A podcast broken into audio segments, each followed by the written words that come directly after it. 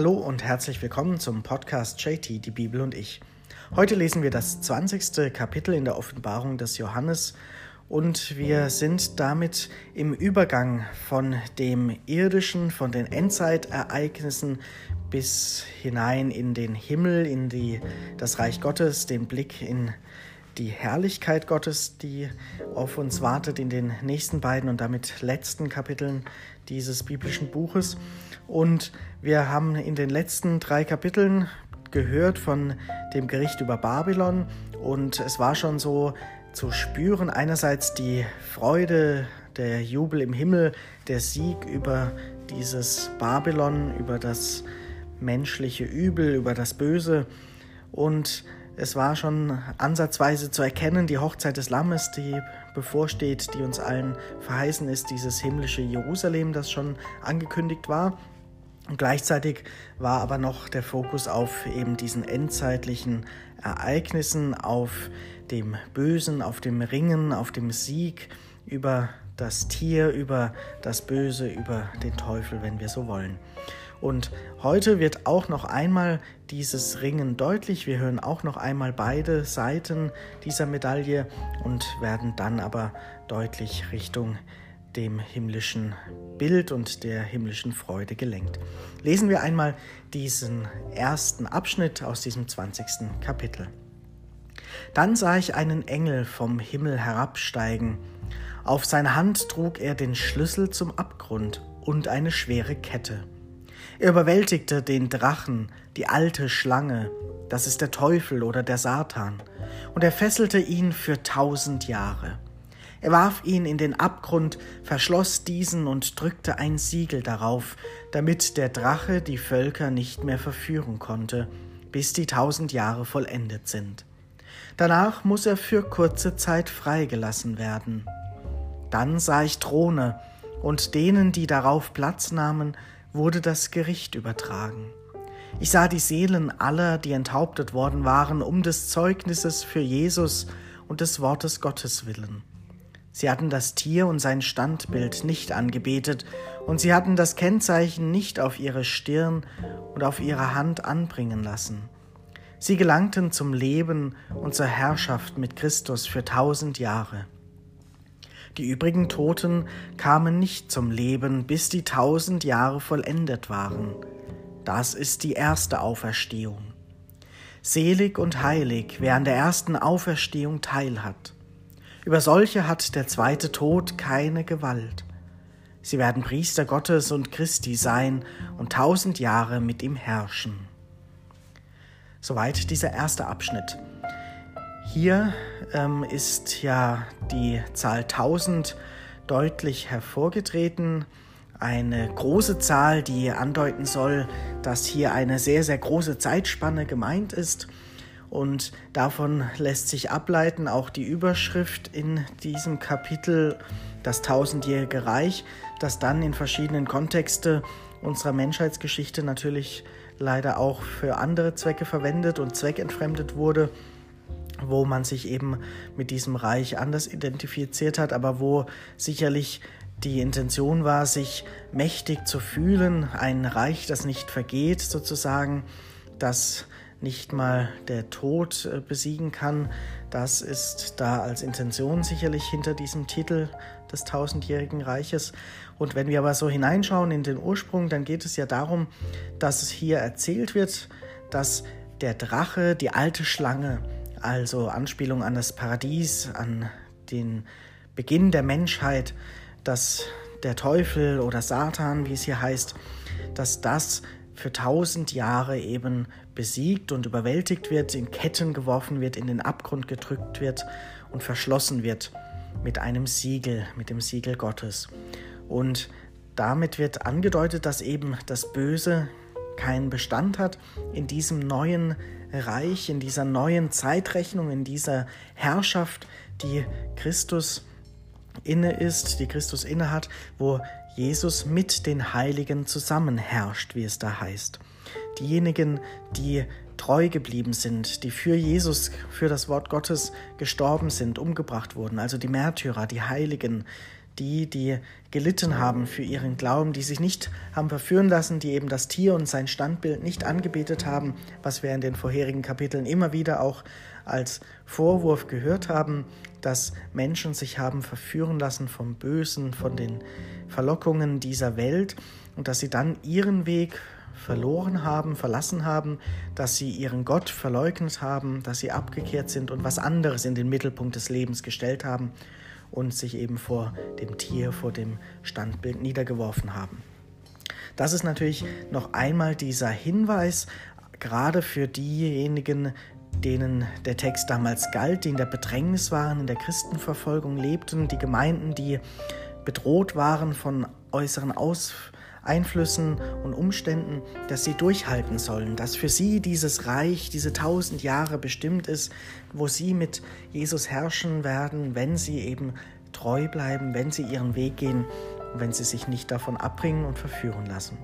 Und das ist letztendlich das, was uns allen auch gilt und was die Zusage für uns ist, dass wir mit Jesus auferstehen zum Leben, mit ihm zur Vollendung kommen mit ihm teilhaben dürfen an dieser Auferstehung der Toten. Und natürlich ist für die Menschen damals wie heute immer die Frage gewesen und beschäftigt auch unzählige Theologen zu allen Zeiten, wie ist das denn mit dieser Auferstehung? Wie ist es denn mit denen, die besonders treu waren, die Heiligen, die Märtyrer und die anderen, die ganz normalen Menschen und die, die vielleicht auch Fehler gemacht haben und die, die vom richtigen Weg abgekommen sind. Wie verhält es sich da am Ende? Sind da alle gleich? Gibt es Unterschiede? Und natürlich ist aus unserem menschlichen Verständnis, aus unserer menschlichen Gerechtigkeitsempfindung heraus da ein Unterschied und das wird hier auch angedeutet durch dieses erste Auferstehen, wo eben erstmal die Märtyrer und die Heiligen zum Zuge kommen, während das Böse in Ketten liegt, besiegt ist und dass es dann noch zu einer zweiten Welle sozusagen kommt, wo dann die anderen Menschen dran sind. Das ist eben geprägt von unserem Verständnis, dass da eine Unterscheidung stattfinden muss. Das wissen wir natürlich nicht, wie das wirklich ist.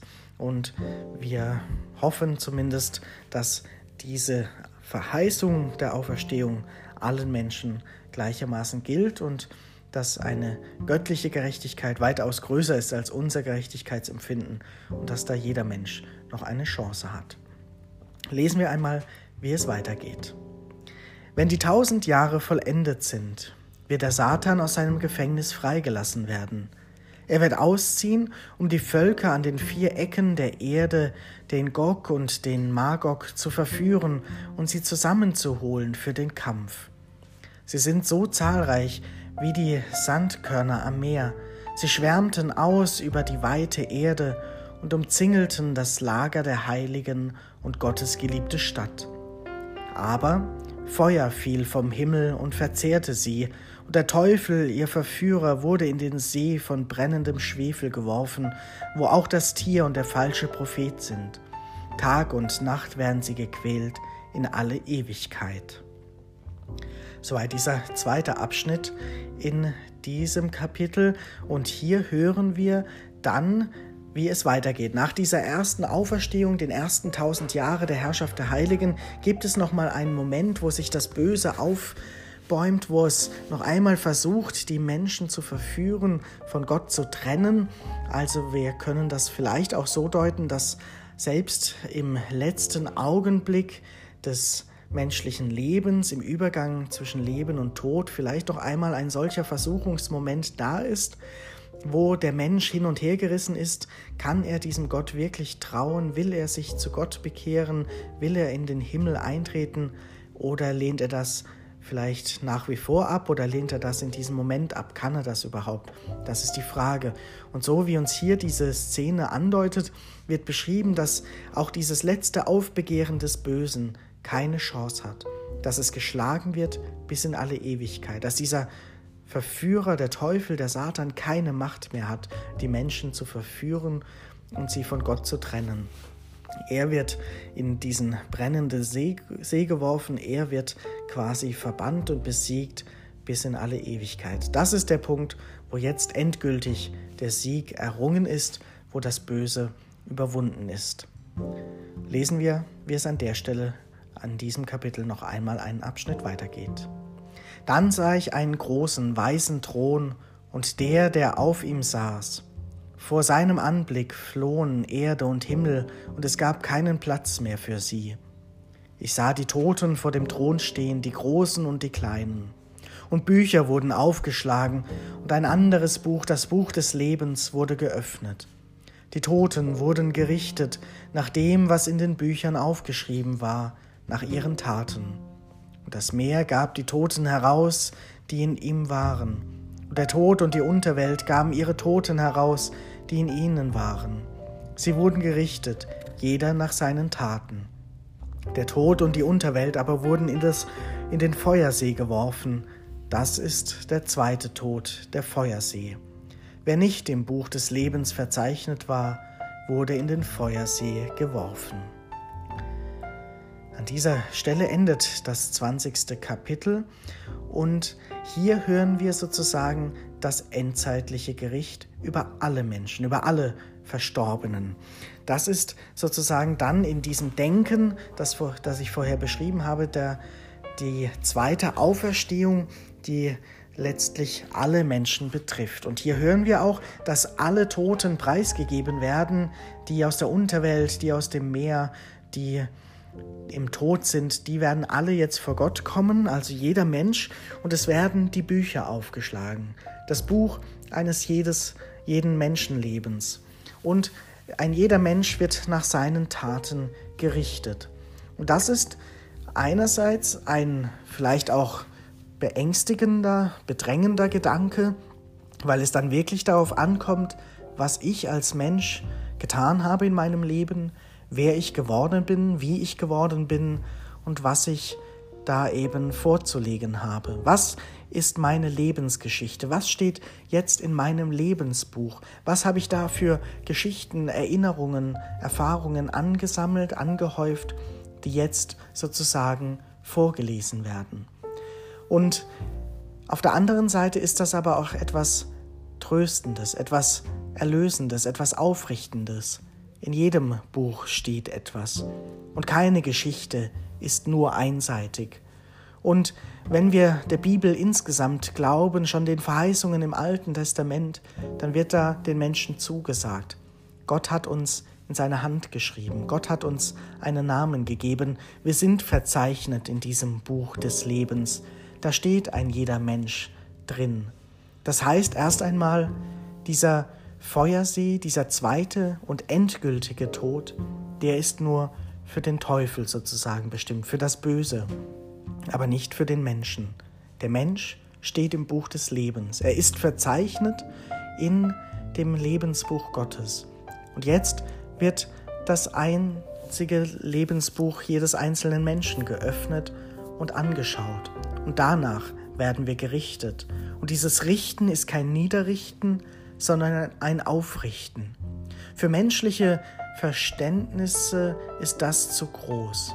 Aber Gottes Größe ist weitaus größer, als wir es uns nur denken können. Wir erinnern uns an die Worte Jesu. Für den Menschen ist das unmöglich, ins Reich Gottes zu kommen, sagt er. Da geht eher ein Kamel durch ein Nadelöhr. Aber nicht für Gott. Für Gott ist nichts unmöglich. Für Gott kann jedes Lebensbuch genügen. Für Gott ist es kein Niederrichten, sondern ein Aufrichten von uns Menschen. Und das, was uns fehlt an guten Taten, an einem guten Leben, das kann er uns vergeben, das kann er uns hinzufügen durch seinen Sohn Jesus, der eben ein Mensch wurde, der einer von uns war, der mitgelitten hat, der für uns diesen Weg bis in den Tod und durch den Tod hindurch ins Leben gegangen ist, damit eben unser Lebensbuch kein trauriges Ende hat, sondern dass in jedem einzelnen Lebensbuch, in jedem Buch von uns Menschen auch der Name Jesus steht. Auch dieser Weg Jesu aufgezeichnet ist, der für uns eben aus Liebe heraus den Tod besiegt hat. Das heißt, dieses Gericht, was da jeden Menschen betrifft, ist tatsächlich etwas, was beides hat. Wenn das Buch vorgelesen wird, unser Lebensbuch, dann ist das vielleicht so ein Moment, den wir kennen, wenn wir unsere eigene Stimme hören, wenn wir uns in einem Video sehen, dass uns das meist unangenehm ist. Wenn andere Geschichten über uns erzählen, die vielleicht sehr persönlich sind, dann kann das unangenehm sein. Und so ähnlich kann das auch in dieser Vorstellung sein, dass unser Lebensbuch von Gott vorgelesen wird und wir selbst vielleicht auch beschämt sind an manchen Stellen, vielleicht auch traurig werden über manche Dinge, die da drin stehen in unserem Lebensbuch. Aber dieses Buch wird mit einer liebevollen Stimme verlesen, mit einem liebevollen Blick angeschaut. Da wird nichts an den Pranger gestellt, da wird es realistisch angeschaut. Und da ist einer, der das Ganze in sein großes Lebensbuch überträgt, der uns aufnimmt in seine Arme, der uns hineinnimmt in sein ewiges Leben, in seine Liebe, wo dann unsere Fehler nicht mehr zählen werden, wo wir aufgerichtet werden, wo unser Lebensbuch ein gutes Ende bekommt, durch Jesus, durch diesen Gott. Und das Ganze ist natürlich ein großer Trost, der dann in den nächsten beiden Kapiteln nochmal entfaltet wird, mit dem Blick in das himmlische Jerusalem, mit dem Blick in diesen Himmel, in das Reich Gottes. Aber das soll uns auch Ansporn sein und ermutigen, dass wir es in der Hand haben, was in unserem Lebensbuch steht. Und das ist wirklich ein großartiger Gedanke, dass Gott uns zutraut und zumutet und uns ermutigt, dass wir da schöne Geschichten hineinschreiben, damit am Ende auch etwas Wunderbares verlesen werden kann, dass Gott und ich da auf ein schönes Buch blicken können, dass wir Freude haben beim Lesen, dass es schöne Erinnerungen sind und dass dort vor allem ein guter Weg verzeichnet ist. Und das mag uns allen Ansporn geben, dass wir das anpacken, nicht aufschieben, sondern jetzt anfangen umzusetzen, weil es unser einziges, unser einmaliges Buch des Lebens ist und weil es eines Tages auch von Gott gelesen wird mit uns zusammen. Mit diesen Gedanken wollen wir für heute dieses Kapitel enden. Das ist schon so etwas wie ein Höhepunkt in dieser Offenbarung des Johannes, dieses Lebensbuch und diese Gedanken, die wir da hineinschreiben dürfen, das, was unser Leben ausmacht. Nutzen wir gemeinsam und jeder für sich diese Chance und diese Aufgabe. Für heute erst einmal noch einen schönen Tag.